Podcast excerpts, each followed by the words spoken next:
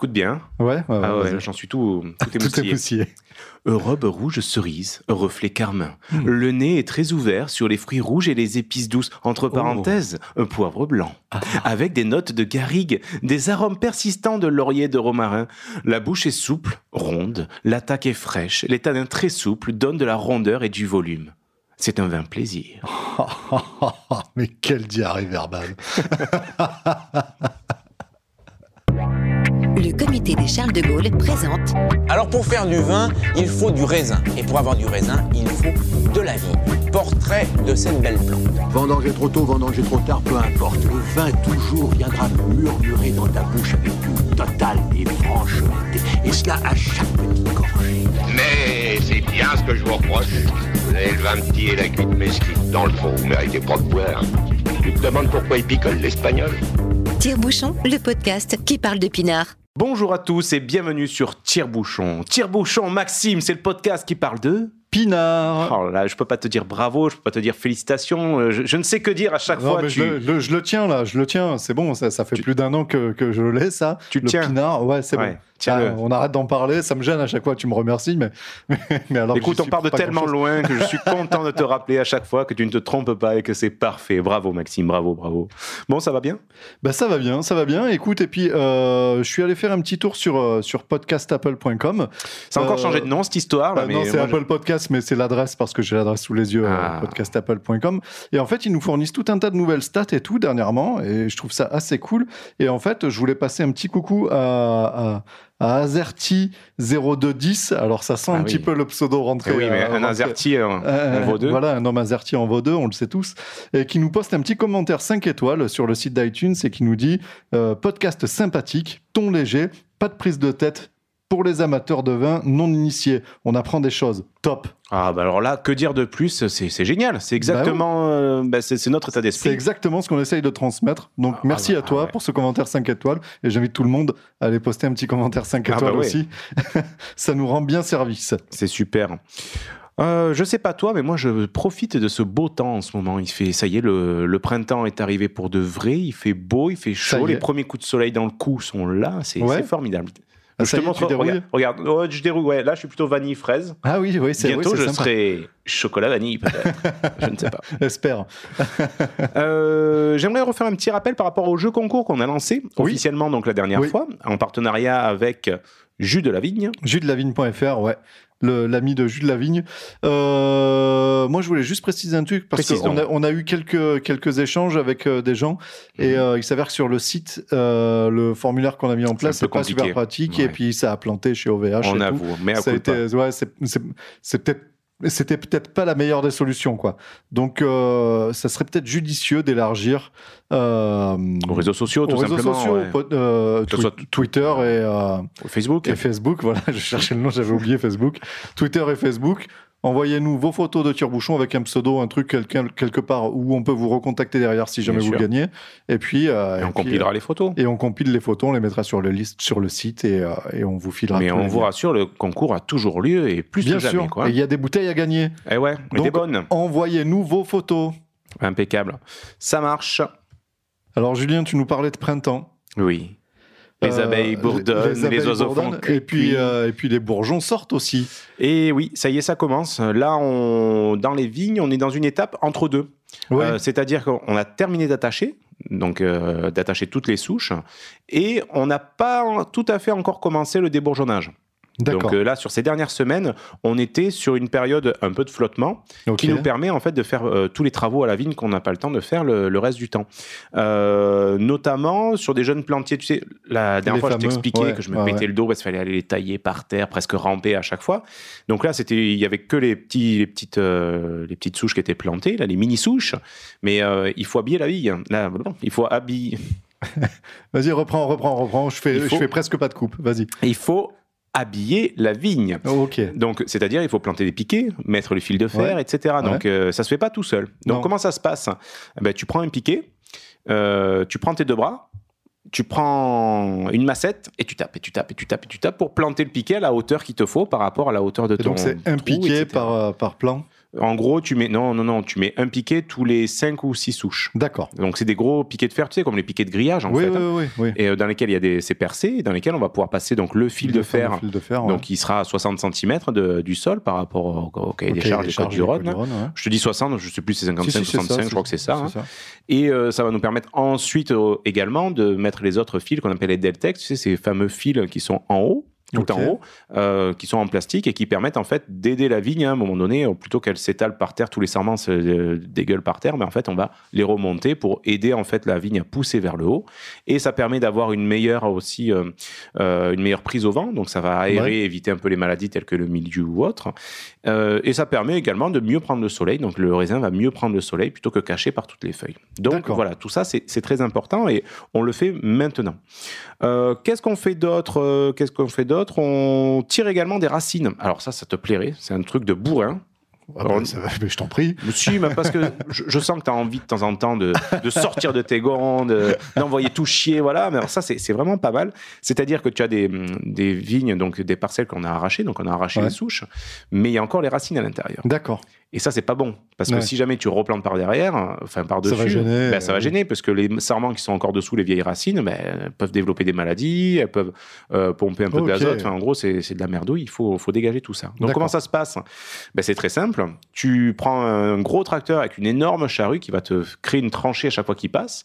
Et en fait, à intervalles réguliers, ben, il y a un bonhomme qui saute dans la tranchée, il tire toutes les racines qu'il Oh voit. putain. Et ensuite, il en fait un tas à côté. Et le euh, tracteur, il revient. Tu fais ça sur toute la, la ça, largeur. c'est en fait. chiant, ça. hein. C'est plutôt chiant, ouais, ouais, je te confirme. Ouais, ça, ça En plus de ça. tu bouffes de la poussière quand c'est. euh, Bah généralement, il y a toujours du Mistral quand tu le fais.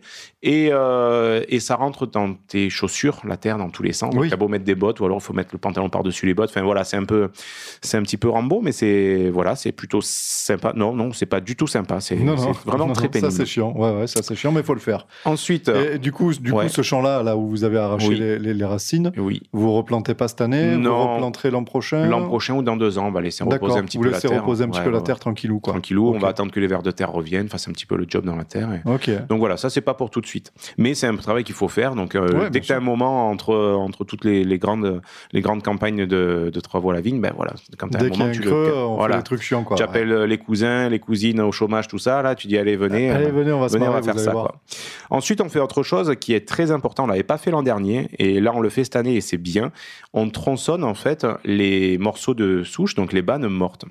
C'est-à-dire que quand on taille, donc euh, on taille nos, nos vignes, mais sur une vigne, sur une parcelle de vigne, tu en as qui sont malheureusement mortes et d'autres qui sont euh, à moitié mortes. C'est-à-dire tu as un bras ou un morceau de bras qui, est sec, ok. ben, tu peux pas le garder parce que ça, ça prend de la place pour Non, rien, c'est Et puis, t'as pas des bons rendements là-dessus. euh, Absolument. donc euh, ben là, on a, on a Cédric donc, qui, est- qui a été embauché que pour ça sur, sur la saison. Et il passe sa journée à tronçonner. Donc il tronçonne, il tronçonne. Donc Oh, il, fait ça sur toutes les terres. enfin, c'est un, c'est un travail de titan, mais nous, ça va nous faire gagner en, en qualité en fait, euh, de vigne. Et ensuite, qu'est-ce qui se passe? Ben, Une fois que c'est par terre, ben, qu'est-ce qu'il faut faire? Il faut le ramasser. Eh ben quoi. oui. Donc eh là, ben t'en as oui. un sur le tracteur avec la remorque et les deux autres, hop, qui mettent, qui jettent ça dans la remorque. Donc, euh, c'est ce qu'on fait, euh, ce qu'on a fait ces dernières semaines. C'était, c'était plutôt pas mal. Et là, aujourd'hui, pas plus tard qu'aujourd'hui, euh, on a fait autre chose. On a préparé les remplaçants. Alors, je m'explique.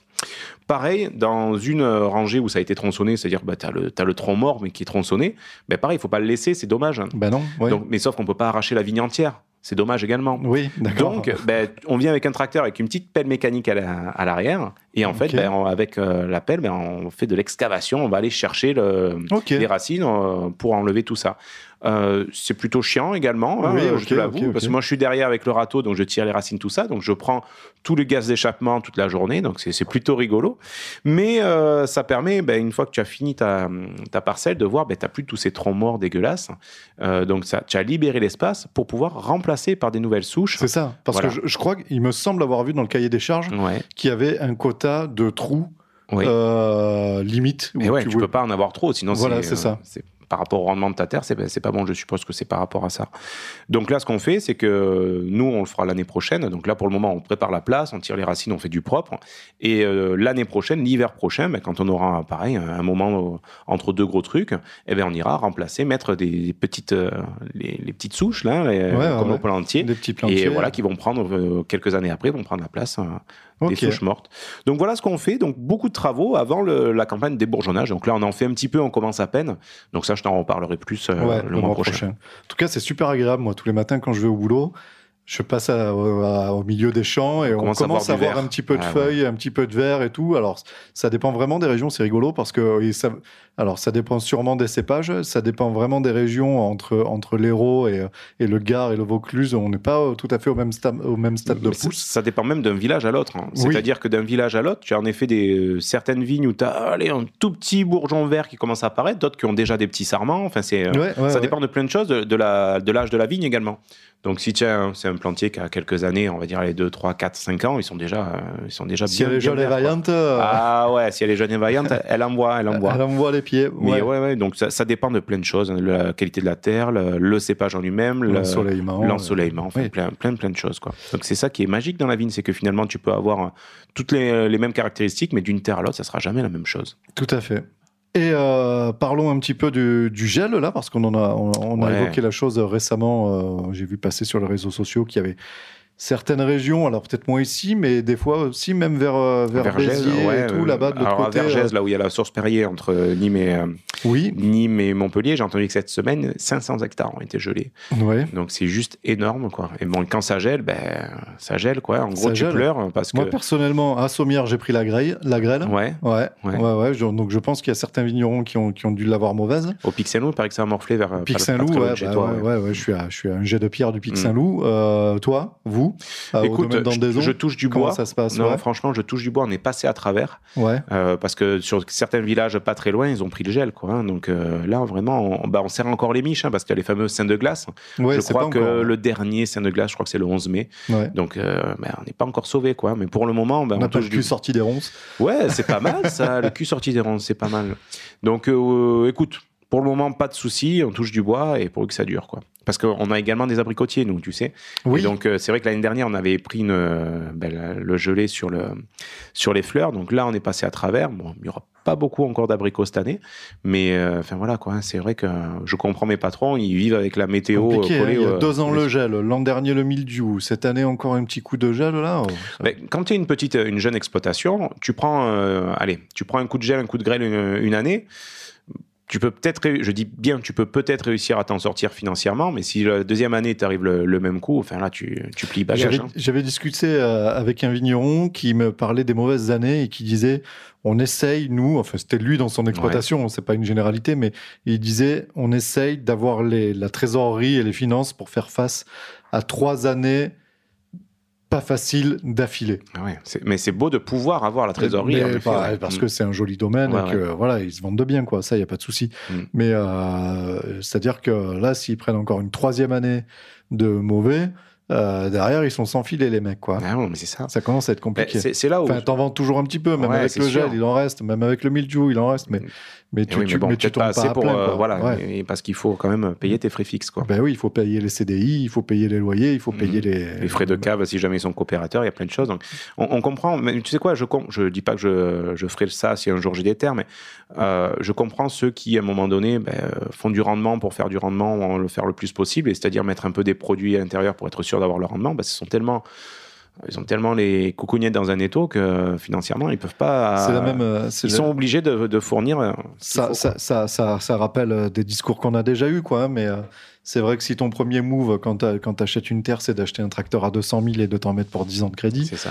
euh, T'as pas droit à l'erreur. t'as pas le droit à l'erreur. Voilà. Bref, parlons vin, euh, monsieur Parlons vin. Maxime. Et clôturons cette grande trilogie. Oui, parce qu'on pourrait en parler pendant tout l'épisode et bon, finalement, c'est peut-être pas ce qui est le plus important, mais on reviendra sur ces sujets au fur et à mesure parce que ça nous tient à cœur et je pense que voilà, ça reste des sujets d'actualité. Tu m'as sorti une très belle bouteille là Ouais. que j'ai sous le nez. Ouais, très belle, très très belle bouteille. Euh, un Châteauneuf du Pape. Oh, monsieur ne se refuse rien. Je ne te refuse rien non plus, mon salaud. Euh, c'est une cuvée Bois-Renard, donc du domaine de Beaurenard. ah. Châteauneuf du Pape. Donc un, un domaine qui est quand même euh, pas, pas très mal connu, hein. Mhm, enfin assez, assez connu, co- connu et, puis, reconnu. Par Et qui rapport à leur méthode, notamment. Et qui, et qui comporte la, la particularité, tu vois le label, euh, tu vois le label Déméter derrière, Ouais. ils sont en biodynamie. Et donc je suis allé les rencontrer euh, Ouais. mardi là, il y a, il y a- il y a trois jours, pour discuter donc avec Monsieur Coulon euh, de ce qu'était la biodynamie. Alors moi j'avais entendu beaucoup de choses sur la biodynamie et euh, en général quand je vais voir un vigneron, je me Mhm. renseigne pas mal avant, euh, Ouais. histoire de, de voir comment il me répond et tout. Et euh, j'avais tellement de préjugés, préjugés sur la biodynamie que cette fois-ci, je me suis pas renseigné. J'ai dit, tiens, je vais me laisser allé comme guider. ça, quoi. Tu vois? J'ai pas Avec pu m'empêcher. euh, ouais. J'ai quand même regardé deux, trois trucs, euh, histoire de pouvoir orienter mes questions quand même. Mais, euh, mais je suis pas allé chercher en profondeur tout ça. Et, euh, et euh, je voulais me laisser bercer par Monsieur Coulon qui nous parle de la biodynamie, Père Castor, raconte-nous une histoire. que je te, te propose d'écouter tout de suite. Tu veux pas me servir un petit verre avant? Oui, ben je te, on lance l'interview. Ah, ouais. On lance l'interview, je te sers Allez. un verre, et puis on en parle après, ok? Allez, ça marche. Allez, à plus, au revoir. Donc aujourd'hui, nous sommes de retour une nouvelle fois à Châteauneuf-du-Pape pour parler euh, biodynamie. Et nous sommes, euh, nous avons l'honneur et le plaisir d'être euh, au domaine de Boronard, accueilli par Monsieur Coulon. Bonjour. Bonjour, donc euh, Daniel Coulon, Daniel Coulon, oui. Septième génération de la Septième famille. génération, voilà, c'est ce qu'on c'est ce qu'on évoquait. Et j'y pensais dans la voiture en, en venant. Je me dis, c'est quand même, euh, c'est quand même fou. Ça doit être quand même, on doit être quand même super fier de se dire, euh, ben voilà, j'ai- un outil de travail et ça fait sept ans, enfin sept générations que ça, ça a rempli les gamelles, quoi. et euh, je- je- ça- ça- on doit quand même avoir une certaine fierté à avoir un, un grand truc comme ça, quoi. On a une très grande fierté pour cela, mais on a encore même, je dirais, une encore plus grande quand euh, aujourd'hui on a la huitième génération qui vient de nous rejoindre. Ça y est. Ils travaillent, euh, donc mes deux fils aînés euh, travaillent avec nous. Et donc là, je crois que c'est encore de plus une fierté dans la mesure où on les a jamais euh, obligés, jamais on a poussé dans ce sens-là. Ouais. C'est vraiment leur choix et leur passion. Ouais. Et ils ont euh, la même passion, euh, justement pour la biodynamie, dont on parlera un peu plus tard. Mais ils ont cette passion-là en- Ouais. en, profondeur, et ça, c'est vraiment très joli. Ça, c'est vraiment très intéressant. Donc ici, donc Boronard, alors euh, j'ai lu sur Internet, c'est vrai, je sais pas si c'est vrai, mais qu'en fait, ça vient, le, le nom Boronard vient d'une déformation du vieux français, que c'était le tout bois à fait cela. C'est tout à fait cela. Voilà. Le, plus, le, le- le plus vieux papier notarié, acte notarié qu'on ait trouvé, il date de 1695. Et à ce moment-là, donc c'est écrit en vieux français, et il est, mentionné bois renard. Bois renard. Et puis après, bois renard est devenu, c'est quand on est passé du vieux français au nouveau, euh, phonétiquement, bois renard c'est devenu renard. Boronard. Ok. Voilà, voilà la petite histoire. Il n'y a pas que des bêtises hein, sur Internet. C'était sur votre site en plus, je prends pas trop de risques là. Et donc, euh, donc, euh, donc là, le, le- le- le- les chais sont au cœur même du village de, de- de Châteauneuf-du-Pape. Euh, on, est, on est à deux pas de la salle des fêtes où j'ai fait la dégustation pour, pour, les, pour les médailles pour le concours général agricole. Là, on est juste à côté. J'étais passé déjà ce jour-là. On a, vu sur, on a vu sur le château des papes de, notre, Voilà. de mon bureau de la, du, du laboratoire qui, a- C'est qui est agréable. la même pièce. Et on peut le voir ensemble pendant qu'on discute. Ouais, Exactement, pendant qu'on discute en ce moment même. Et donc, euh, vous, vos terres, donc, elles sont peut-être un petit peu plus loin. Vous avez combien en surface cultivée? Alors, euh, euh, c'est un domaine donc, qui est familial. Aujourd'hui, mon frère travaille aussi avec nous. Mes parents sont toujours euh, en vie. Et euh, effectivement, c'est morcelé sur l'appellation. Ouais. Ces domaines qui sont familiaux sont souvent euh, pas d'un seul tenant, puisqu'il y a Oui. eu euh, des acquisitions, des partages, des mariages, des, Des échanges, des dots, oui, voilà. exactement. Donc on se retrouve avec euh, quand même une multitude de parcelles, Oui. disons, je dirais, une vingtaine de parcelles pour 32 hectares de Châteauneuf-du-Pape. D'accord. Et euh, mais en rasto fait, on a aussi, quand même, ouais. on a quand même, euh, je dirais, trois gros blocs, c'est-à-dire euh, plutôt nord- où on est au sud, plutôt central de Châteauneuf et plutôt à l'ouest. Et après, il y a la deuxième partie, euh, Rasto, Ouais. où là, on a 25 hectares sur Rasto, qui sont eux euh, en deux blocs. euh, qui sont euh, et qui sont euh, très très très jolis aussi c'est les coteaux de Rasto j'adore ça aussi C'est très bon les très j'adore ça aussi. c'est ouais. c'est fabuleux. Et ça, c'est une propriété qu'on a acquérie quand euh, je me suis euh, installé, c'est-à-dire en 1980. D'accord. Voilà. Ah, ça remonte un petit peu. Voilà, ouais. ça commence Ouais, ouais. à faire un peu. Et à l'époque, euh, personne ne cherchait euh, Hmm. des terres comme ça. Les gens, ils cherchaient plutôt du plat pour pouvoir mécaniser. C'était, ça, ça Oui. semblait l'avenir de la viticulture. Oui. Et en fait, ce, ce coin-là m'a plu. Et puis, on a pu faire ça et c'était bien. Ah, les coins où les tracteurs passent pas. Donc, c'est encore mieux. Et, euh, et- et là, donc là, justement, pour le, le multiparcelle, c'est vrai qu'il y a deux visions des choses. Il y a, il y a la vision où, quand on a un grand domaine d'un seul tenant, ça facilite, oui, bah, la mécanisation, la logistique, éventuellement, euh, le transport, tout ça, ça peut être vachement intéressant. Par contre, il y a aussi le fait d'avoir un domaine morcelé. C'est plus sécurisant euh, vis-à-vis de la grêle. Euh, alors, c'est pas des terres qui sont très sujettes à la grêle ici, je pense pas, mais Bah, bah, bon, après, c'est pas. euh, voilà, on n'est pas dans une région hyper exposée, mais c'est arrivé plusieurs fois, que ce soit des grêles. Quand même, la dernière, elle n'est pas si vieille que ça. En 2008, on a eu 30% de la surface qui a été touchée. Donc, je veux dire, si tout était d'un seul tenant, ben, c'est vrai que là. On- déjà, on pleure avec 30%, Ah oui, mais là, 30%, euh, voilà, c'est la cata. Ouais. Et puis euh, après, euh, à ce moment-là, c'est vrai que la, la, la, rapa- la rapidité d'intervention qu'on peut avoir sur un tiers de, de la surface, euh, on s'y est mis à fond, on a ramassé très vite, a Mhm. fait, mais on peut pas aller aussi plus vite que les journées font que 24 heures. et, même si on multiplie le personnel, et pas forcément. on va pas on forcément. peut pas tout faire, Ouais, quoi. voilà, on ouais. peut pas aller plus vite. Donc là, ça, ça peut poser après des problèmes qualitatifs, quoi, parce que derrière les dégâts de la grêle, et cette grêle-là était très rare, c'est une grêle qui est tombée euh, euh, la veille des vendanges, pendant la nuit. D'accord. Donc c'est un truc euh, incroyable. Ah quoi. oui, les raisins, ils étaient mûrs, il restait presque qu'à les cueillir, quoi. Oui. Et malheureusement, voilà. Ouais, ça doit, ça doit toucher les termes, ça doit bien toucher le moral aussi. Ouais, ça, ça plombe bien. C'est vrai que là, on, se, on, réagit aussi et il faut, dans l'adversité, il faut réagir, quoi, et, Mm. C'est ça. et agir, ça. quoi, pas se lamenter. Et euh, on en parle beaucoup en ce moment-là. Donc là, on enregistre euh, mi-avril. Euh, c'est en plein dans l'actualité. Il y a pas mal de, de domaines. Alors, c'est plus au nord, mais qui sont touchés par le gel. Ah oui. Vous Alors- ici, euh, Alors, ça pour, va pour le moment, ça va très bien. Pour le moment, ouais. Il faut, faut penser que c'est pareil, on n'est pas hyper exposé à ça, mais moi-même, j'ai quand même eu connu deux fois du gel, et puis mes parents les ont connus. Alors, quand on parle un peu du réchauffement climatique ou du dérèglement, euh, etc., on peut croire qu'on est moins sujet, mais au contraire, Non, je ouais. dirais qu'on est presque plus, parce que là, on est encore en avance, donc la vigne débourre, euh, enfin, elle commence à pousser un peu plus tôt, Ouais. et donc finalement, la période de risque de gel est encore plus longue. Ça. Et ça peut durer que euh, demi-heure le matin, et puis les dégâts, ils sont irréversibles. Donc euh, ça, c'est assez paradoxal. Donc pour vous rassurer, pour le moment, on n'a bon. pas eu de dégâts, mais on est quand même passé pas loin. Ouais. Il y a quelques feuilles qui étaient un peu roussies sur les côtés, là. Donc, euh, ce, justement, ce samedi, on attendait des risques de gel pour le dimanche. Il y a une parcelle qui avait un peu d'herbe. euh, mon fils, qui, s'occupe euh, des vignes Antonin avec moi, euh, lui, euh, il est allé tondre même le samedi, quoi. Parce que en coupant l'herbe plus court, à ce moment-là, il y a moins de risques de gel. On empêche de fixer Voilà. le froid. Voilà. D'accord, Voilà, d'accord. voilà, voilà. Ok.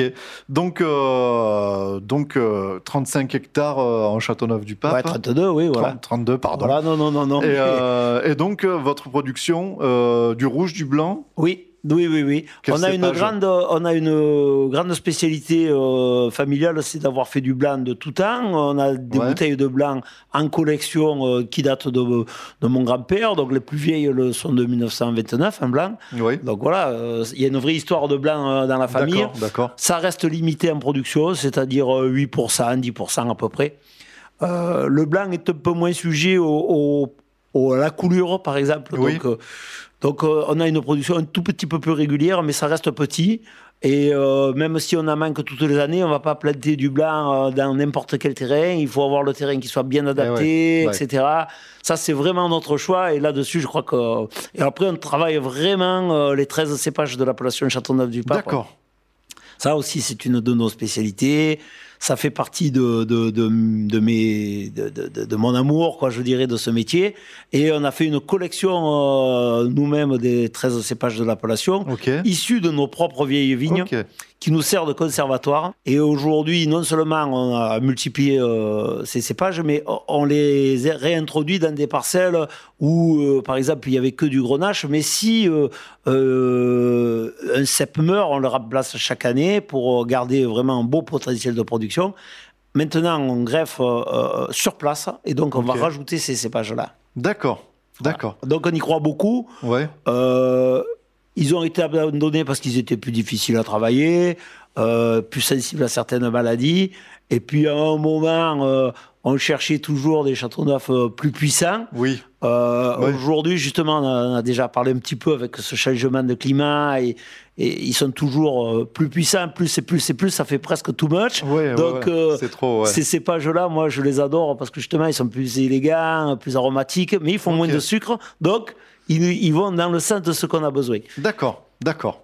Dans les autres régions euh, du, du, du- de France, euh, où peut-être ils, ils- ont qu'un cépage quelquefois ou, ou peu, et ils, vont, ils se posent des questions de réintroduire de nouveaux cépages. Oui. Nous, non, on les a. Il faut juste qu'on les faut juste les remettre, remettre euh, sur en le devant culture. de la scène, C'est ça, les remettre sur le devant de la scène. On se comprend bien.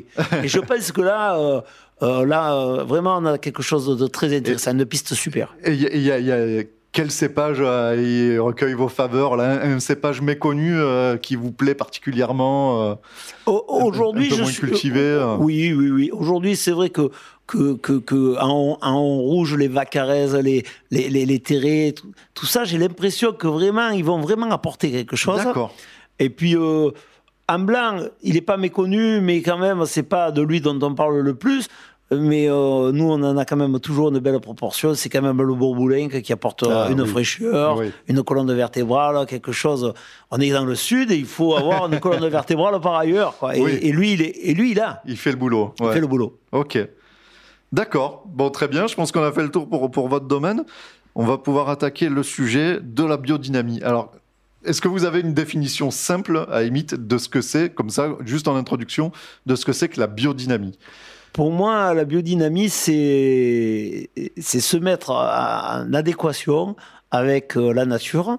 Et donc, euh, si on respecte tous les cycles de la nature, elle appelle pas la maladie. Alors, ça ne veut pas dire qu'il n'y en aura pas. Si les conditions climatiques sont défavorables, comme l'année dernière, Oui. de la maladie, il y en a. Mais si on respecte tout, euh, on rentrera en détail après, mais si on respecte cet équilibre-là, et qu'on a des, des, des, des, des- arbres autour des, des vignes, qu'on a euh, euh, de l'herbe dans les vignes pendant euh, de, beaucoup de temps, il y, a il y a de la biodiversité, il y a tout ça.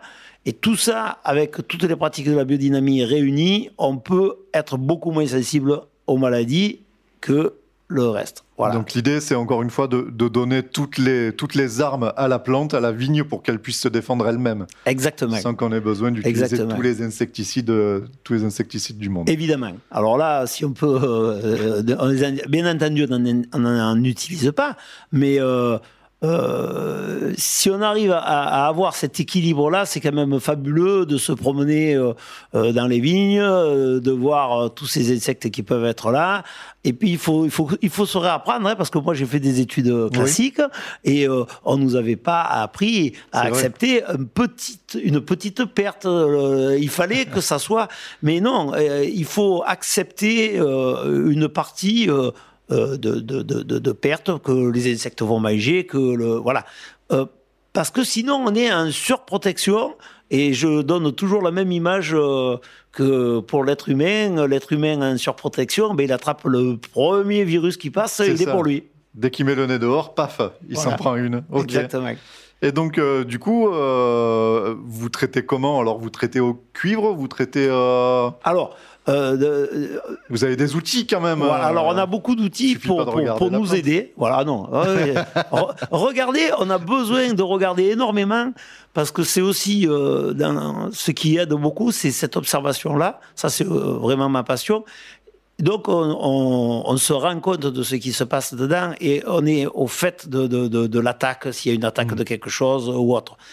Donc, être très présent. Mais ce qu'il faut justement, c'est renforcer. Alors, on a des outils euh, naturels. Avant d'utiliser le cuivre et le soufre, on a quand même aussi, on fait beaucoup de tisanes de plantes, Oui. euh, d'aquilée millefeuille, euh, de d'ortie.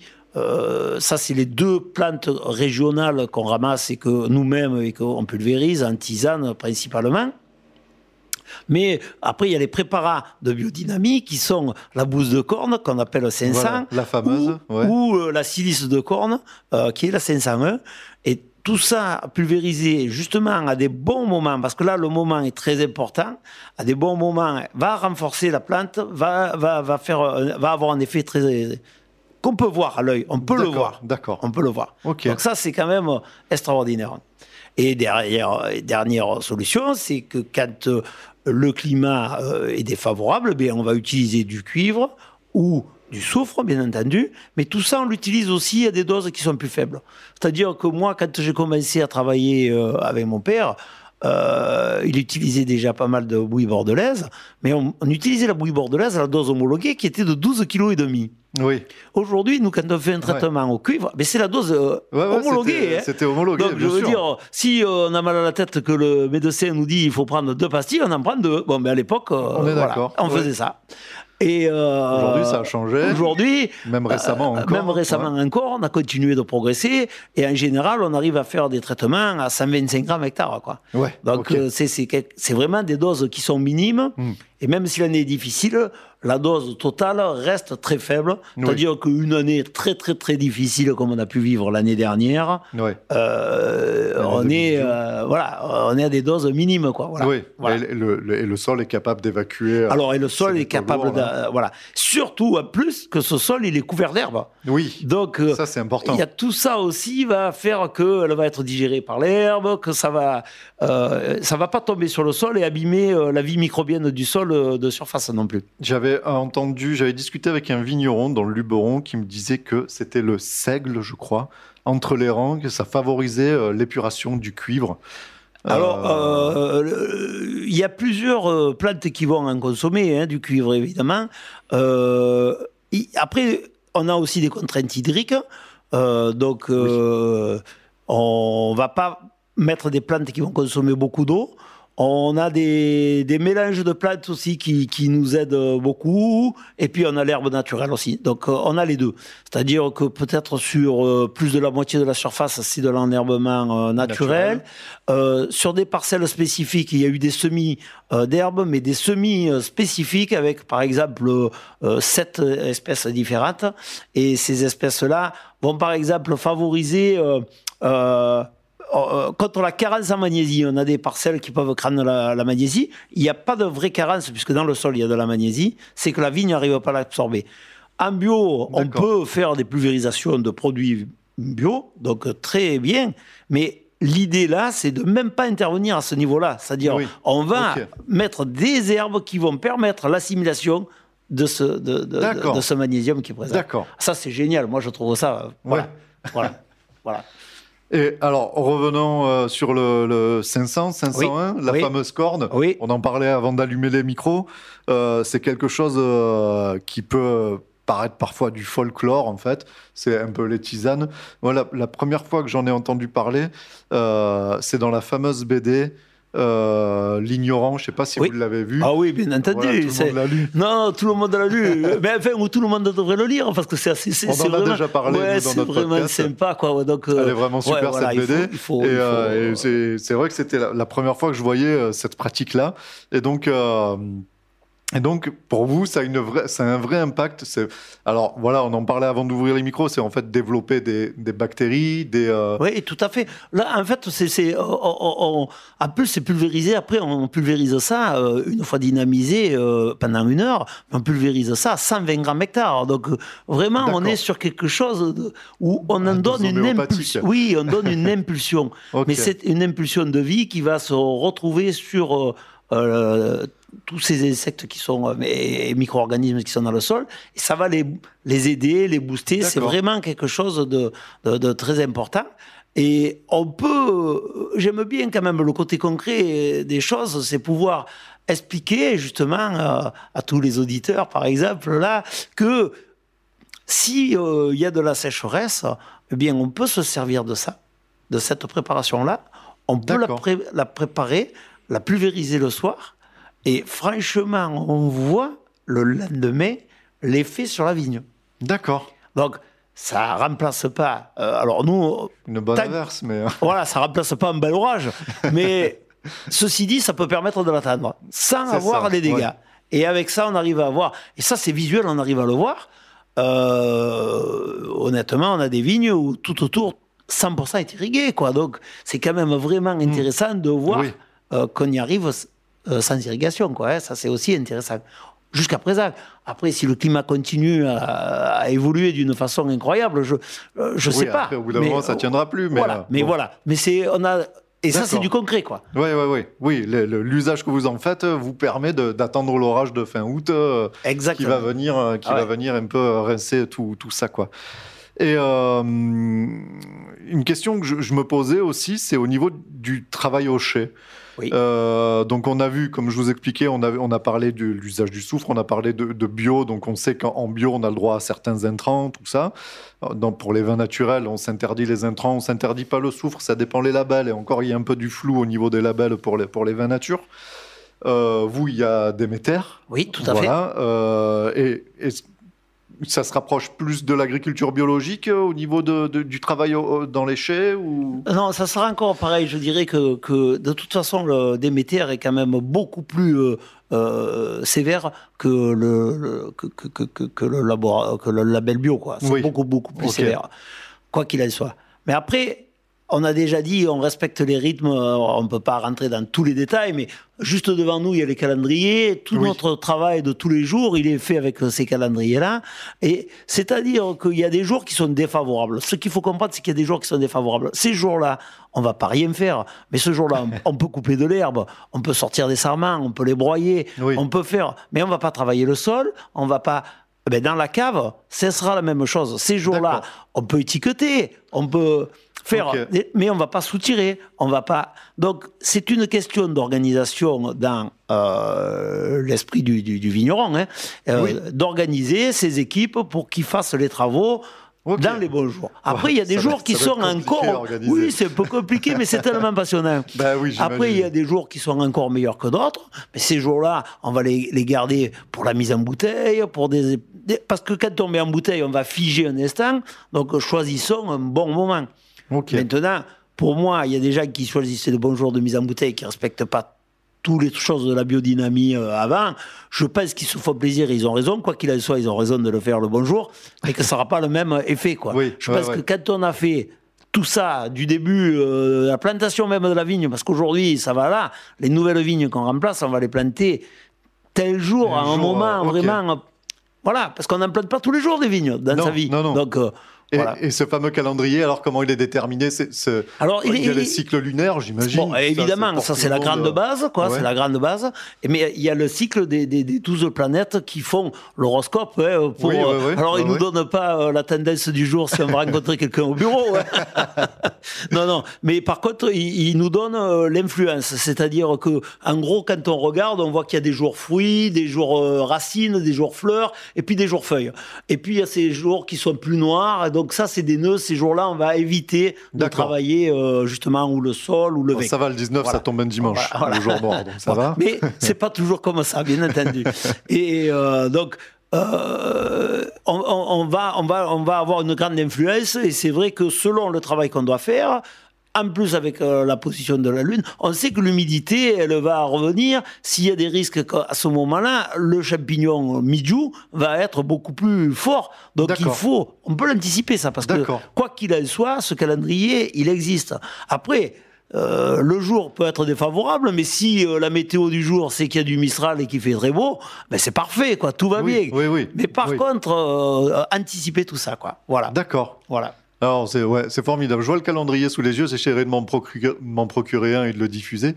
C'est euh, c'est un peu la, la limite de ma conception à moi, c'est mais euh, c'est sûrement par mes connaissances qu'on utilise le calendrier lunaire bah, dans toutes les agricultures du monde euh, depuis de tout temps, on l'a toujours utilisé. Euh, et puis, je sais pas, y a les vieux, ils parlaient des scènes de glace pour les geler. Mais pour- voilà. Et ça marche toujours. Voilà. hein. Et ça marche toujours. Donc, il y a toutes ces choses-là. Après, l'influence des planètes et tout, moi, j'ai encore un peu de mal à le concevoir, mais, euh, mais euh, vous avez des résultats. C'est pas une critique, Non, c'est juste non, que non, non, non, j'ai du mal, je- moi, à le percevoir encore aujourd'hui. Euh, mais, euh, mais bon, les résultats sont dans la bouteille quand on Voilà. coupe vin. bon, voilà. Après, je pense que il faut penser que les, les, les- ces, ces 12 planètes qui sont les plus importantes tout autour de nous, s'il y a eu les signes du zodiaque qui ont été inventés, tout ça, c'est aussi vieux que la- que l'agriculture avec la Lune, tout ça. Donc Oui. ils avaient vraiment repéré une influence, les anciens. Oui. Et, et simplement, il y a des gens qui ont travaillé dessus pour voir cette influence vis-à-vis de l'agriculture. C'est la même chose. Euh, Aujourd'hui, on peut pas dire. euh, Personne ne va dire que la lu- lune n'a pas d'influence, quoi. Elle veut dire les marées, tout ça. Bon, donc les femmes sont encore plus sensibles que nous les hommes, donc c'est c'est Oui, oui, quelque chose d'extraordinaire. Donc aujourd'hui, c'est juste se recaler avec ça, euh, s'organiser avec, et puis c'est tout. Hein. D'accord. Après, y a aussi euh, le jour de la récolte. euh, euh, il faut récolter parce que le raisin il est mûr. Le jour il n'est pas, euh, c'est pas le meilleur jour. Mais je préfère le ramasser un jour moyen que euh, attendre qu'il ait plu un très gros orage annoncé par la météo Oui, oui. et avoir Ouais, des raisins ouais, qui sont bien pourris. Donc à ce moment-là, ben on, on- quand même on adapte. il faut avoir des décisions à prendre tout le temps. Pas- on oui, prend la décision de le récolter quand même. On n'a pas peur. On l'a. Mais par contre, derrière, on va être encore plus attentif à tous les travaux en cave pour essayer de recaler euh, ce rythme-là. Pour... Là, on va prendre que les bons jours pour le soutirage, etc. Pour recaler, pour que le vin il se retrouve à sa place. Et, et même, même sans parler de, de biodynamie, on était, euh, nous, à, à l'Irak il y a quelques temps, où, euh, où il nous expliquait, où le vigneron nous expliquait que même sans être bio lui-même, il ne vendangeait que par lune montante, descendante, je sais plus. Euh, honnêtement, je sais plus.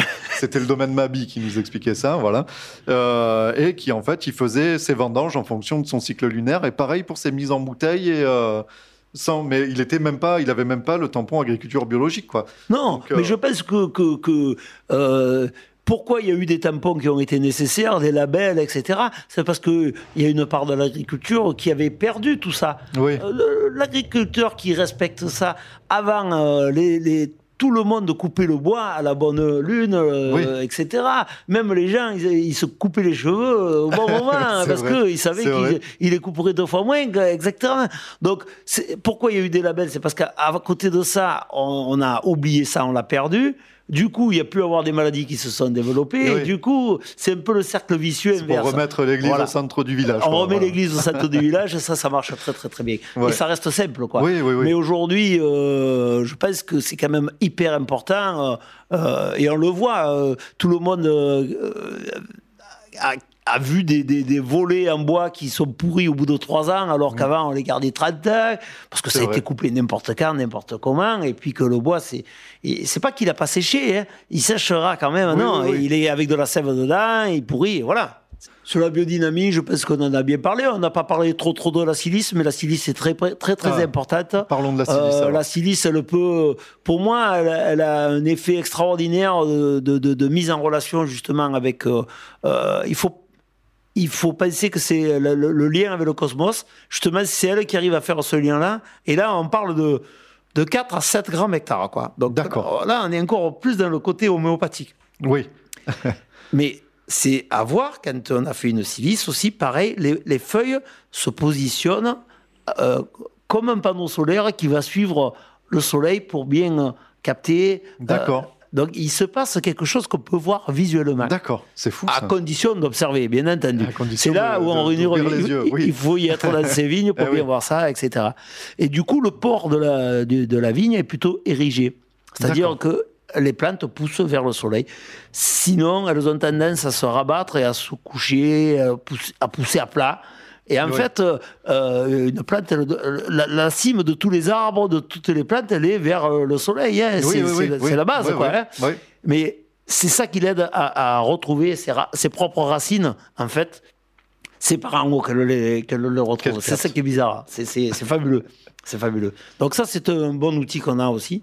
Et justement, euh, je pense que euh, là-dessus aussi, on n'a aucune euh, étude de quoi que ce soit, mais euh, la vie électromagnétique, moi-même, j'ai mon téléphone portable, donc je ne Mm. suis pas contre. hein, on n'est pas du tout là en train de, de débattre de l'utilité ou pas, mais il y a quelque chose Que qui, ça a une influence. qui oui. peut freiner le l'énergie des plantes Ouais. et que si, justement, c'est là où la biodynamie nous remet l'énergie au bon endroit, je dirais. Et on- voilà. Et euh, il faut qu'on vive avec notre époque. Et on Oui. voilà. On peut revenir à certains trucs anciens, on va faire travailler le cheval dans les vignes, ça c'est des choses qu'on fait qui sont vraiment Vous intéressantes. faites ça Vous faites oui, des on fait ça. au cheval? Oui, Ouais. oui, oui. On Ça, va pas faire ça. tout, mais on Ah. en fait pas mal. On, a, on a fait presque 13 hectares l'année dernière, donc c'est pas Ouais, c'est folklorique. pas anodin, oui, oui, oui. Voilà, c'est c'est vraiment. Et puis il y a euh, quatre parcelles euh, qui sont euh, travaillées qu'au cheval pour de bon. On les suit de près pour voir si, euh, à terme, je sais pas, dans 20 ans ou dans 30 ans, euh, on verra une différence aussi. Alors vous qui, par- qui travaillez avec des chevaux, euh, il y avait- il y avait une question qu'on se posait avec mon collègue Julien, c'était de l'utilité des rosiers au bout des rangs. On cherchait, alors, décoration, on nous a dit aussi que le mildiou, il, il prenait En d'abord sur les rosiers. C'est vrai, c'est vrai. Et on, on nous a dit aussi que ça aidait le cheval, justement, que s'il se piquait, euh, Oui, ça lui faisait faire un plus grand tour pour pas arracher le premier. euh. Exactement. Tout ça, c'est. Alors, je crois Ça, que. c'est vrai, tout ça, c'est vrai? Alors, tout ça est vrai. Est-ce que qu'est-ce que c'est qui est le plus vrai de tout? Je ne le sais pas. Honnêtement, je ne le sais pas. qu'est-ce que c'est qui est le plus vrai de tout? Mais peut-être tout est vrai, c'est-à-dire que euh, c'est pas le midiou là, c'est le, le rosier est beaucoup plus sensible encore à l'oïdium. Il Ah, craint c'est au- l'oïdium, il- pardon, Non, mais il craint oui. aussi le midiou, hein. Ok. mais pas pas beaucoup plus que la vigne. Donc il en donne. euh, quand il a du midiou, la vigne en a aussi, quoi. Je Oui, dirais. voilà, Tandis ouais, qu'il craint encore plus l'oïdium que la vigne. Donc euh, on le voit avant. C'est- ça, c'est sûr que c'est vrai. d'alerte. ouais. Euh, tout le monde n'a pas envie de se piquer, y compris les chevaux s'ils sont quand même bien costauds, ces, ces chevaux qu'on a en bas.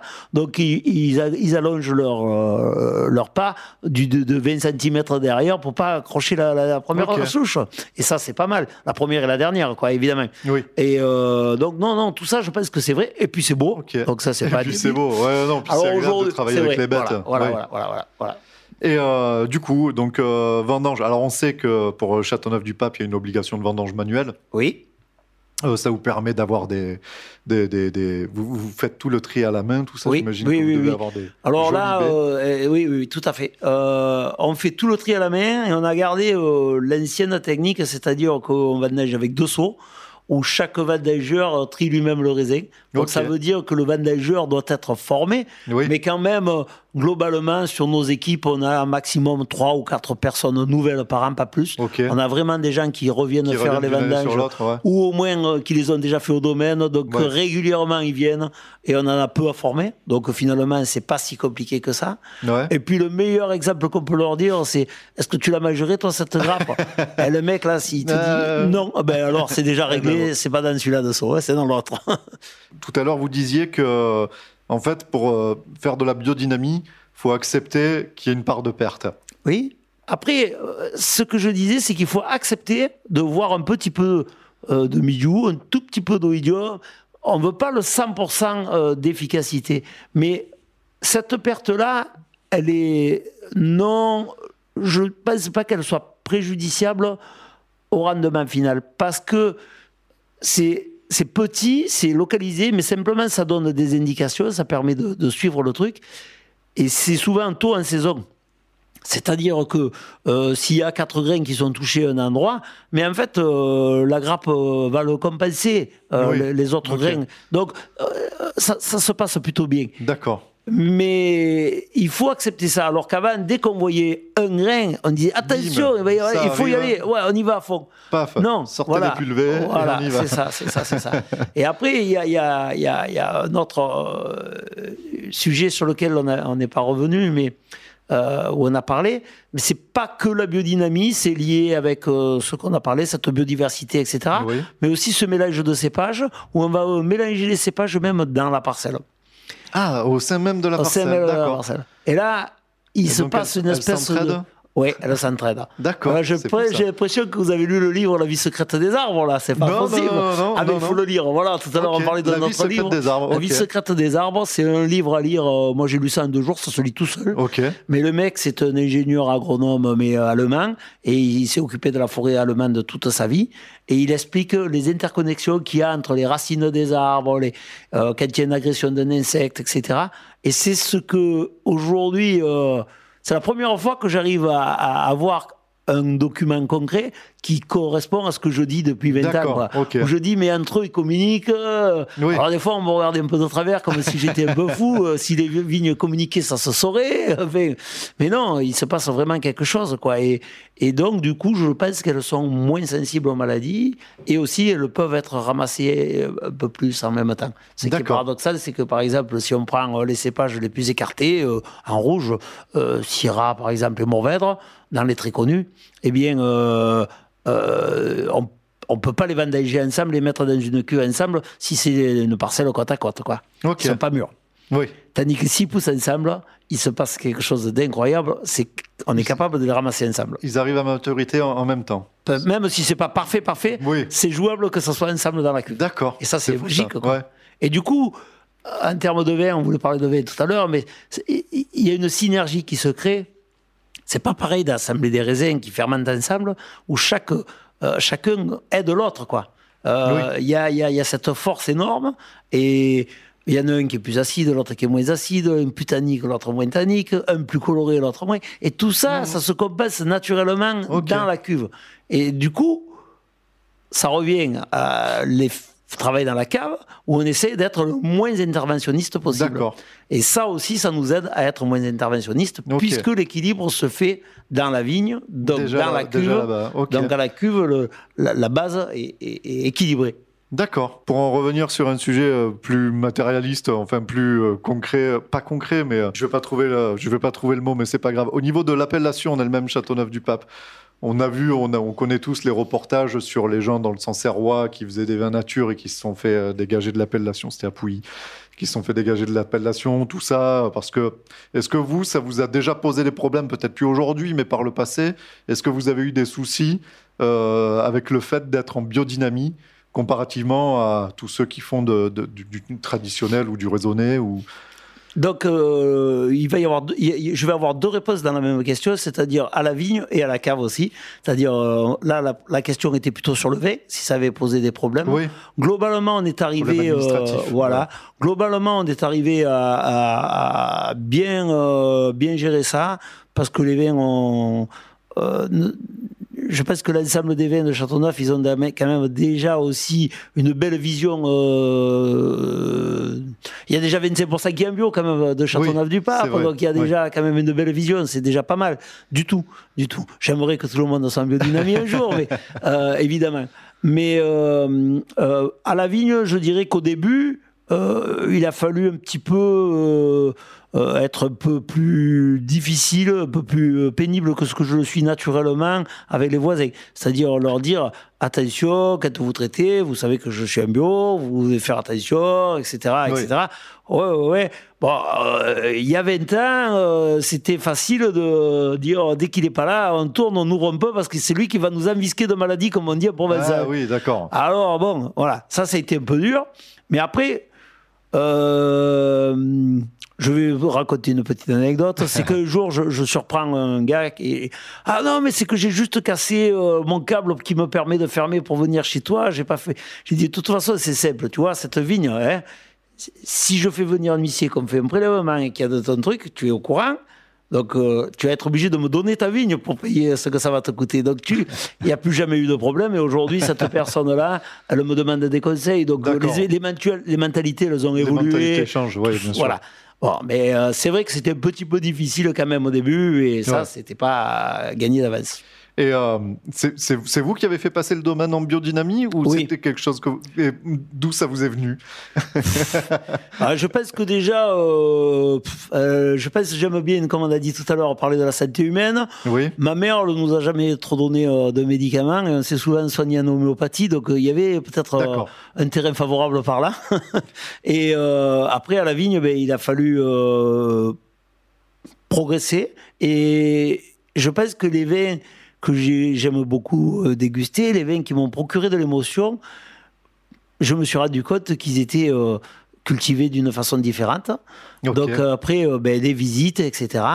Et après, euh, arriver à rencontrer les personnes qu'il fallait pour, pour, pour se mettre dans, dans voie-là, ouais. parce qu'elle est compliquée. Cette, euh, c'est, c'est, c'est, aujourd'hui, c'est plus facile. Et puis, euh, surtout, ce qui a été un peu plus long, c'est que quand même, euh, au départ, ben, euh, les domaines que je rencontrais en biodynamie, c'était des tout petits domaines. Souvent, ils avaient 6 ou 10 hectares au maximum. Et que nous, on avait une belle superficie. oui, voilà. Et que moi, je, je voulais pas faire que mes 10 hectares euh, chouchou favoris. Ce que je voulais, c'était faire la totalité euh, de, euh, Oui. du domaine et de la propriété. Quoi. Donc, il m'a fallu inventer un modèle adaptable à notre surface. D'accord. On y est arrivé et ça, je, je suis très content. Aujourd'hui, quand on explique, ça a l'air très simple, mais à l'époque, franchement, ben voilà, c'était pas évident puisque personne ne l'avait fait encore. Et oui, c'est ça. D'accord. Voilà. J'aime bien terminer mes interviews toujours par la même question. C'est la, question du choix du vin plaisir. S'il y avait un vin euh, en France, dans le monde, n'importe où, que vous devriez choisir un truc à boire le dimanche après-midi, tranquillou au soleil, euh, sans accord mais vin particulier, juste quelque chose qui se suffit à lui-même, qu'est-ce que vous choisiriez? Ah là, en ce moment, c'est vrai que je vais, je boirai euh, pas un vin de chez nous, puisque quand même, justement, euh, j'ai envie de parler d'autre chose, mais un vin qui restera régional. Et puis, euh, ça serait un vin euh, du Mas de Libian, Hélène Thibon. Je ne sais pas si vous l'avez déjà rencontrée. Non. Elle fait euh, un très très très joli produit. D'accord. C'est euh, sud de l'Ardèche, donc c'est Ok. pas très très très loin. C'est pas très loin, ouais. Mais c'est des On vins justement qu'on peut boire avec le plus grand plaisir. Oui. et voilà, ça c'est très important. Ah bon, ben on le note et puis on la contactera. Elle est en biodynamie aussi peut-être hein Ah voilà, ça ça m'étonne pas. Écoutez, Monsieur Coulon, je vous remercie beaucoup de nous avoir reçus. Et puis, euh, et puis ben, une prochaine fois peut-être. Ben, c'est sûr. Merci beaucoup. Au revoir. Au revoir. Tire-bouchon, le podcast qui parle de pinard.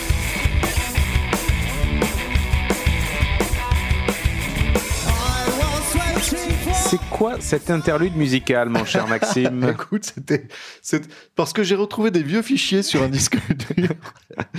et donc c'est, euh, c'est, c'est moi et mon groupe en 2000, euh, 2007, je crois. Ouais, c'était 2006. Mais dis donc, c'est l'époque des dinosaures, ça. Ouais, ouais, t'étais dans la salle, hein, t'étais dans le public déjà à cette Eh ouais, époque-là, c'est vrai. au passager du Zinc à Avignon. Ah là là. La vraie salle, hein, pas La- la, salle vraie- polyvalente, la vraie salle en bois, toute petite. La- où la S'il y a un feu, on meurt tous, quoi. Ah oui, oui, oui, oui, oui. C'était, euh, c'était la classe. Ouais. Ouais, ouais, Voilà, pas je me mal. suis fait un petit plaisir Ouais, voilà, en c'est cool. des fichiers. C'est cool. Euh, bah, Donne-nous le nom du groupe, quand même. euh. C'était les Works. Ah ouais. Parce qu'on travaillait déjà classe. beaucoup à cette époque-là. Eh oui. Allez, revenons à, à nos moutons. Et alors, et revenons à ce vin. Qu'est-ce que tu en penses alors Écoute, je, je suis à deux doigts de tomber à la renverse de ma Ah, chaise. Je suis quand même avare de compliments dingue, hein. habituellement, mais alors là, c'est une tuerie. Euh, c'est doux, c'est. alors, encore une fois, on va pas faire la, la foire à l'adjectif qualificatif, mais c'est. Je, je, je me risquerais à dire que c'est soyeux. Tu vois, je, je- Oui. voilà, là, c'est. J'ai pas cet alcool qui, qui vient me taper Pourtant, ça fait dessus. 15 degrés et alors ouais, on mais- sent pas du tout l'alcool. Ah, Il n'y a pas beaucoup de puissance. Enfin, pas beaucoup de puissance. Ah Il y a ce qu'il faut. C'est doux, c'est rond, c'est. Je sais pas comment on appelle ça, mais c'est c'est bien. Donc, c'est, on rappelle, c'est la cuvée Bois Renard hein, de- du, Ouais. du domaine de Beau-Renard. Donc, Année c'est quand même- 2016, je crois. Ouais, ouais, c'est euh, encore super jeune. hein, putain, Mais ça ouais. mériterait 5-6 ans de cave, ça facile. hein. Oh et c'est déjà très très bon. Ah non, les Alors, c'est, euh, il y a au moins, il y a au moins 8, il y a au moins 8 cépages différents là-dedans. C'est des assemblages. Ah euh. C'est des Mais assemblages. c'est soigné, quoi. hein. hein. C'est beaucoup de soigné. travail, beaucoup de travail en cave et c'est très très bon, c'est Et excellent. donc celui-ci est en biodynamie, on est d'accord. Celui qu'on Celui-ci est en biodynamie, tu vois, il y a la Tout- petite toute, leur, étiquette. euh, euh, toute leur gamme est en biodynamie? Ils sont à 100% en biodynamie sur l'ensemble du, du, du- du- Alors, je suis euh, content, encore une fois, je suis toujours content de toute manière qu'on Oui. aborde ce sujet parce que, bon, finalement, on avait fait euh, le vin bio, le vin nature, et là, donc voilà, on termine avec le, la biodynamie. la biodynamie. Je pensais que, à tort, que la biodynamie, c'était, voilà, en gros, on prend des cornes de bœuf ou de vache, on les écrase et on les met dans la terre, et puis basta, basta cosy. Je pensais pas qu'il fallait faire son, son signe astrologique, euh, regarder l'horoscope, etc. Quoi. Alors, j'ai des limites sur le sujet, hein, tu, tu- tu l'as entendu dans l'interview. hein.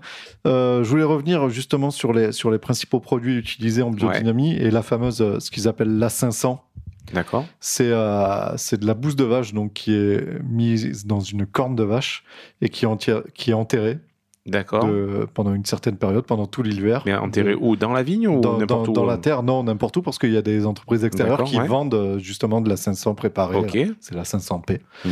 Et euh, pas la 500 Pellegrino, hein, c'est la 500 Ah, joli Oh là là Et en fait, voilà, la- les cornes, elles sont enterrées de solstice à solstice. hein, pour, D'accord. euh, voilà, pour le truc. Mais euh, du coup, j'en discutais, euh, je sais plus avec qui j'en discutais, il me disait, mais oui, mais en fait, euh, tu utilises une corne pour avoir euh, un milieu confiné, Mhm. tu l'enterres euh, pour euh, être à l'abri des variations de température, et puis euh, tu fous de la bouse de vache parce que c'est un engrais, et en fait, tu fais du développement microbien, bactériologique. Ouais, tu enrichis ton engrais. Et quoi, finalement. t'enrichis, tu, tu, juste tu fabriques. En fait, c'est de la fabrique d'engrais. Le- la 500, Euh, alors, ça sera jamais autorisé, je pense, mais Mhm. c'est quelque chose qu'on pourrait euh, recréer en laboratoire finalement. D'accord. ouais. Ouais, dans un C'est- plastique. C'est vraiment d'avoir un milieu fermé. Bah, peut-être pas un plastique, peut-être pas un tupperware euh, strictement, parce que le, le tupperware respire pas, alors que Mhm. la corne, peut-être qu'elle respire, elle. peut-être plus poreux. y a- y a- voilà, mais, euh, mais ça se fait quand même un milieu euh, confiné, confiné où tu vas développer des, des bactéries, tout ça, que tu vas pouvoir dynamiser. Alors ça, pareil, dynamiser dans l'eau, ça fait un petit peu... euh, dynamiser, ça me rappelle un petit peu l'homéopathie, tu sais, et, et Ouais. des fois, on peut être critique sur l'usage... euh, Tu vois, il y en a plein qui disent Voilà. que... Est-ce que c'est une croyance sucre, ou est-ce que c'est une science, mais- et, et en fait, euh, empiriquement, ça fonctionne. Ouais. Quand il te dit que euh, d'un jour à l'autre, quand il pulvérise euh, la 500 et il revient le lendemain et ça va mieux et les plantes vont mieux, Mhm. Euh, c'est vérifiable. Ça se voit, quoi. Ça se voit. Comme il le dit. Et euh, il y a des scientifiques qui se sont penchés sur la chose. Du coup, après l'interview, je suis allé Mhm. quand même regarder un petit peu et qui, qui ont du mal à expliquer ce qui se passe. C'est toujours chiant ce genre de situation, même quand tu as des scientifiques qui disent Eh ben, on sait pas trop l'expliquer, mais il y a un effet. Alors, soit on les croit, soit on les croit pas. Enfin, Ouais. c'est compliqué, mais euh, bon, ben, là, on a le résultat dans le verre en même temps. Euh, c'est incroyable, c'est super bon, quoi. Alors, du coup, cette méthode, euh, la 500, enfin, en tout cas, cette préparation avec la corne, c'est quelque chose de récent, quelque chose d'ancien, ancestral euh Alors, en fait, le, principe de la biodynamie, ça remonte à la fin du 19e siècle, début du, du, du 20e, D'accord. de chez Monsieur Steiner. Si tu veux, je peux te lire rapidement un petit texte donc, que je sors du cahier des charges du, du label Déméter. hein. Donc, euh, c'est vraiment un vrai organisme. hein. Je suis tout oui. Voilà, donc la qualité des produits Déméter a pour base la science spirituelle de Rudolf Steiner, 1861-1925. Les idées et les méthodes de l'agriculture biodynamique en sont issues, et, de, et de même que les principes de la nutrition inspirés par l'anthro- l'anthroposophie. Voilà, Oui, ça me parle d'autant plus maintenant, en effet, quoi. D'accord. voilà. Donc ça sort bien de quelqu'un. D'accord, qui a, d'accord, qui qui a pondu ça. C'est assez, c'est assez nébuleux. J'ai un peu, je, Ouais. je te cache pas que j'ai cherché. Euh, le gars est philosophe. et, euh, le cahier des charges d'Éméter nous parle de sciences spirituelles. Mhm. Euh, c'est assez nébuleux. Je suis, en- D'accord. je suis vraiment emmerdé sur le sujet, quoi. Ouais. Parce que je veux pas tacler les gens qui en font et surtout Oui, parce que le le résultat domaine est, de Boronard qui nous a reçus et tout, machin, tout ça. Mais j'ai du mal à retrouver, euh, à retrouver le, Mais peut-être parce qu'on est trop cartésien, finalement. Peut-être qu'il faut laisser une petite part de magie, ça. une petite part Mais de, exactement. voilà, de, non-croyance. Il y a plein de gens qui font de l'agriculture classique en, en viticulture Ouais. et qui nous disent que des fois dans les cuves il se passe des choses, il y a une intervention divine et que euh, Mm. tu vois même euh, même les gens qui utilisent des insecticides et des produits conventionnels euh, nous disent des que des fois il se passe des choses inexplicables. Bon, pourquoi pas? Ouais, Pourquoi pas? D'accord. Ok. Alors, hormis la, la corne et la bouse, qu'est-ce qui peut qualifier un petit peu la biodynamie également? Au-delà de la préparation de la bouse de corne dont on vient de parler, tu as d'autres préparations, la fameuse silice de corne, ça c'est la 501. D'accord. C'est un autre produit. Et ça, c'est un produit dont on parle en fin d'interview et qui sert, à, qui sert, voilà, c'est de l'ajout de silice quoi sur Ouais. les plantes hein, et qui sert à échanger les énergies. D'accord. Voilà, ça, ça fait redresser les plantes vers le, vers le. Ça, on peut le donner ça au vieux mari également. Hein ça peut marcher. Voilà. Donc euh, il y a tout un tas d'autres, d'autres, d'autres préparations ouais. jusqu'à la 507. D'accord. Euh, voilà, tu as l'achillée millefeuille, la camomille, l'ortie. Après, c'est de la tisane, hein, Mm. euh, de l'écorce de chêne, du pissenlit, de la valériane. Et je ne doute pas que ça a plein de vertus. hein. Ça, on les boit en tisane. La, la valériane, c'est pour dormir, je crois. Valériane, je crois, ouais, ouais. Ouais, moi j'en avais à une époque où ça allait pas trop bien. Et je me faisais des petites infus de valériane et ça marchait, ça marchait, ça marchait très très bien. Ah ouais Ouais, ça Ah. m'endormait, ça me faisait les jambes lourdes, je m'endormais. Et juste avant que je m'endorme, j'avais envie de pisser. Ah ouais. Donc, ouais, voilà, il fallait se chiant, il fallait relever, il fallait ramper jusqu'au chiottes. Ouais, d'accord. Voilà, ouais, ouais. Non, non, mais ça fonctionnait, ça fonctionnait assez bien, quoi. D'accord, Voilà. ok. Voilà, voilà pour te dire un petit peu euh, ça. Par contre, euh, ils utilisent aussi beaucoup le calendrier lunaire. Alors, Et les planètes et les, et les 12 planètes. tu l'as entendu, t'as tiqué en même temps que moi quand on l'a écouté. Alors, Il y a- attends, il y a pas- je vais recompter. il y a Mon pas vieux théâtre me joue souvent une nouvelle pièce. J'en ai neuf. Alors, on va enlever Pluton, C'est quoi ce moyen mnémotechnique Ben, Je c'était à connais pas l'école du tout. Ben, en fait, c'est pour euh, connaître les, euh, Oui, l'ordre des planètes par rapport au Soleil. planètes du Donc, mon vieux théâtre, donc Mercure, Vénus, la Terre, Mars, mon vieux théâtre, me- Jupiter, Saturne, joue souvent, euh, attends, j'en suis où là? Me joue souvent une, donc Uranus, Oui. Neptune, Pluton. Pluton. Alors Pluton maintenant. euh, Alors, Pluton n'est plus une planète. n'est plus une planète. Mais c'était ouais, il y avait celui-là, il y en avait un autre, mais celui-là de- depuis le CM1, je m'en souviens, tu vois. Et j'utilise très D'accord, je connaissais pas du tout, c'est super intéressant. Et donc bon, bah, dans l'interview, on parle de 12 planètes. Alors j'imagine que M. Coulon est un petit peu généreux, hein, comme Ouais. c'est 20. Bon, on est dans le sud, oh, Ah, ici voilà, c'est le il nous- sud. Il nous en a rajouté deux trois là. Euh, non, bon, bon, ça prend, ça prend la lune, ça prend le soleil, ça prend en compte. euh, dans les calendriers que j'ai trouvés, euh, il parle du passage de telle planète euh, devant telle con- constellation. Donc ça doit prendre en compte certaines Oui. constellations, tout ça. Certains astres. Je sais ouais. pas exactement euh, par quoi c'est défini complètement. Bon, euh, voilà, on, on le sait. Ne nous, ne nous engueulez pas. On sait qu'il y a que 8 planètes dans le système N'appelez solaire. pas la NASA tout de suite, voilà. N'appelez pas, voilà, on n'en a pas trouvé d'autres. hein. Ça, il n'y a pas, y a pas d'arnaque. hein. Euh, et ce, cet organisme Déméter, Kesako, Eh ben, c'est un organisme comme, euh, comme le label agriculture biologique que tu peux avoir sur euh, les vins bio. les vins bio, ok. Euh, comme le label qui n'existe pas pour les Pour les vins vins nature, nature, dont encore, on ouais. parlait la dernière fois. Euh, là, tu as Déméter qui existe pour tout ce qui est biodynamie. Il y a Biodivin aussi qui existe. Je connais moins, je me suis moins renseigné. Par contre, Déméter, euh, honnêtement, ceux que ça intéresse, je vous invite vraiment à aller sur le site, sur le site de Déméter. Hop, je ressors le lien en même temps. Déméter.fr, tout simplement. Ok. Et euh, et, euh, il y a carrément euh, en, en téléchargement libre le cahier des charges 2019. Euh, D'accord. donc ça fait 80 pages. Ça peut paraître assez lourd, mais en fait, il y a qu'une dizaine ou une vingtaine de pages qui concernent la, la viticulture parce que le, la biodynamie, ça ne concerne pas seulement la viticulture, ça concerne tous les types de cultures en fait. Et oui, oui, on n'y pense pas. C'est vrai qu'on on rétrécit ça au vin, mais oui, ça peut être euh, applicable à toute l'agriculture. C'est ça. Et donc on a ce cahier des charges que j'ai que j'ai que j'ai pu lire là, Ouais. que j'ai parcouru au moins pour la partie euh, vitivinicole. Euh, je vais je vais ressortir la je vais ressortir la page qui m'intéresse à la page 60 et en fait on voit on voit le cahier des charges, c'est un petit tableau comme tu as justement dans dans les textes de l'INAO euh, pour euh, ouais. pour les côtes du Rhône et tout. Et on voit que les restrictions qu'ils euh, fournissent, au-delà de l'utilisation des bouillies 500, 501 et tout Mhm. machin, tu as tout un tas de restrictions derrière qui sont euh, assez quali, je trouve, en fait. C'est assez Si- précis, quoi, hein, d'après ce que tu Bah, nous montres. ouais, assez précis et assez qualitative, euh, dans le sens où, euh, moi, si je devais faire du vin, à la limite, je pourrais respecter ce tableau sans forcément faire de la biodynamie, Ouais. mais ça m'engagerait quand même à faire, euh, à faire du bon vin. C'est à savoir, euh, ça, il y a un engagement de vendange manuelle. Ouais. Bon, alors ça, Châteauneuf-du-Pape, c'est facile parce que tous les Châteauneuf-du-Pape ont une obligation de vendange manuelle, on le rappelle. hein. Mais il y, y a des restrictions sur la qualité des matériaux utilisés pour les cuves. Il y a des restrictions sur le, le taux de sucre utilisé. Ah. euh, pour, C'est euh, intéressant. pour- C'est quoi augmenter les le- matériaux, par exemple, pour les cuves?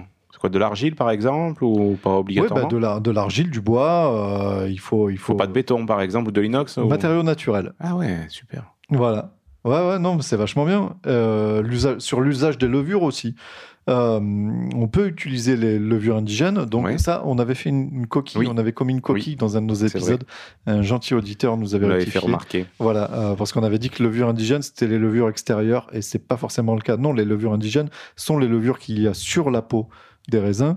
Et on parle de levurage exogène pour les levures qui viennent de l'extérieur. Voilà. Là, euh, en biodynamie, le, le levurage exogène est interdit, par exemple. Tu vois, voilà, il y a trois, quatre pages comme ça euh, que je trouve euh, assez bien. Ça parle aussi des vins doux naturels, tu sais, pour arrêter Mhm. pour arrêter la La réaction, euh, voilà, avec de l'alcool. Qu'est-ce qu'on utilise comme alcool? Comment on fait? Euh, Voilà, tout ça, c'est tout ça, c'est détaillé dans ce cahier des charges qui est en libre téléchargement, donc sur le site www.demeter.fr slash Très Wor- bien. WordPress content. Ah oui, donc c'est un site en WordPress. point PHP, point, non, non, point mais hashtag. leur site est en WordPress. Voilà, D'accord. on le saura. Bon, parfait, c'est très bien. Julien, C'est moi. maintenant que j'ai balancé des chiffres et des trucs, euh, Et des stats et des graphes. est-ce que tu veux nous parler de ton petit coup de cœur du mois? Eh bien oui, mon petit coup de cœur du mois est un livre, et plus précisément une bande dessinée, Oui. euh, qui s'appelle L'incroyable histoire du vin, de la préhistoire à nos jours, 10 000 ans d'aventure. Donc D'accord. ça a été écrit et scénarisé, je ne sais pas par qui, c'est-à-dire il y a Benoît Simat et Daniel Casanave, donc je ne sais pas qui est le dessinateur et, qui quoi, est, ouais. et qui est le scénariste. Euh, c'est hyper ludique, c'est hyper rigolo, on, voilà, on parle de Pinard, de, comme son nom l'indique, pendant 10 000 ans, de la préhistoire à nos jours. C'est ma belle-mère euh, Annie qui me l'a offert pour, euh, pour Noël, donc ça date un petit peu. On la remercie. Et on la remercie, bah, je sais qu'elle nous écoute à chaque fois, donc Ah, dans son petit eh ben, bureau. on lui donc fait un voilà. bisou alors. Bisous belle maman. Donc voilà, c'est un bouquin que je, je conseille. Il est plutôt, il est plutôt costaud. On peut lire ça de de façon un petit Ah, peu c'est une jolie nonchalante. BD. C'est une jolie format, BD. euh, format comics un petit peu. Exactement. C'est pas donc, euh, format BD franco-belge, c'est euh, ouais. Ouais, ouais, c'est en souple, en couverture souple. euh, c'est assez épais. euh, Dos carré collé, si tu veux tout savoir. voilà. Il y a Un soft 200, cover. voilà, 225 pages à peu près. Y a Euh, c'est un, voilà, c'est un, un- un bon petit ouvrage. On apprend plein de choses, on rigole, c'est plutôt sympa. Donc vous pouvez mettre ça sur la table de nuit ou dans les toilettes quand vous C'est avez un petit bien. moment. C'est plutôt sympathique. Voilà, mon cher Maxime, Merci, j'ai fait le tour de mon, de mon coup de cœur et je pense que nous arrivons à la fin de notre émission. Oui. Tout à fait. Tout à fait. Le mois prochain, on se retrouve. Si on nous plante pas comme d'habitude, Oui, comme voilà. à chaque fois qu'on annonce mettons quelque des- chose. Voilà, chaque fois qu'on annonce, ça tombe à l'eau. Donc Non, voilà, le mettons mois- des pincettes. Le mois prochain, on parle des vins blancs. Oui, Hein c'est l'idée, c'est ce qu'il y a de prévu. Hein. Là, je, là, je regarde les fichiers qu'on a, tac, on parle des vins blancs. Un petit peu comme ce qu'on avait fait l'an dernier euh, avec les vins rouges en dégustation euh, de vins monocépages, en vous Yes. expliquant un petit peu quels sont les principaux euh, cépages, cépages euh, de, utilisés le pour euh, le- les vins blancs de la région, voire peut-être d'un petit peu plus loin. Oui. Et, et puis, et puis, et puis, et puis, et puis, après, on se drive vers la fin de la saison. Et ouais, Hein. doucement, mais sûrement, Ah, on y ouais. arrivera. Voilà, les trucs de prévu, ça va être assez cool. Je pense aussi. Ouais, ouais, je pense que vous ne serez pas déçus. En tout cas, nous l'espérons. Mais écoute, Maxime, je te remercie pour Vous dire au revoir. cet épisode. Merci Julien. Merci. Au revoir. À bientôt. Bise. Ciao, ciao. Au mois prochain. Bye. L'abus d'alcool est dangereux pour la santé, à consommer avec modération.